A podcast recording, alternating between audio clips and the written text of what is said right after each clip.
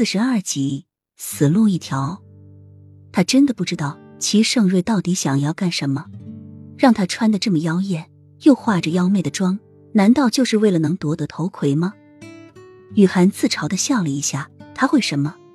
这具身体天生是那种清丽型的，比起前世的他，真的是一个天一个地。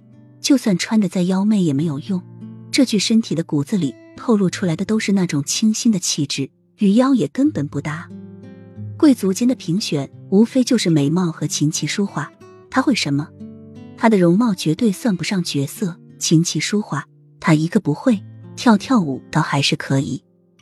如果齐盛瑞这么做真的是要他多亏的话，他肯定会让他失望的。他只是一个被训练出来的高级小姐，除了会讨好男人之外，什么也不会。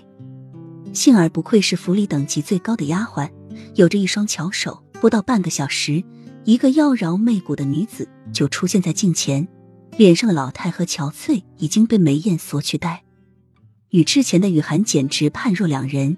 一旁的喜儿看的也是吃惊不已，原来王妃可以这么漂亮。齐盛瑞看着镜前的雨涵，很是满意的点点头，眼底是一片邪魅。杏儿果然最了解他，知道他想干什么。想必到了皇宫。身着一身火云裙的雨涵绝对会成为皇宫的一个焦点，到时候他倒要看看莫丞相会一副什么表情。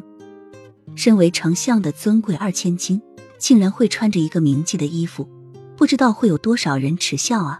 他倒要看看这次莫丞相会用什么样的理由挽回自己的颜面。雨涵从镜子前站起来，有些讶异，虽然和前世的自己差了一点，但是却依旧那么妖娆。刚准备转过身，雨涵就感觉腰上一紧，人已然落在了一个宽厚的怀中。男性特有的气息扑鼻而来，雨涵大惊失色，立即就要挣脱。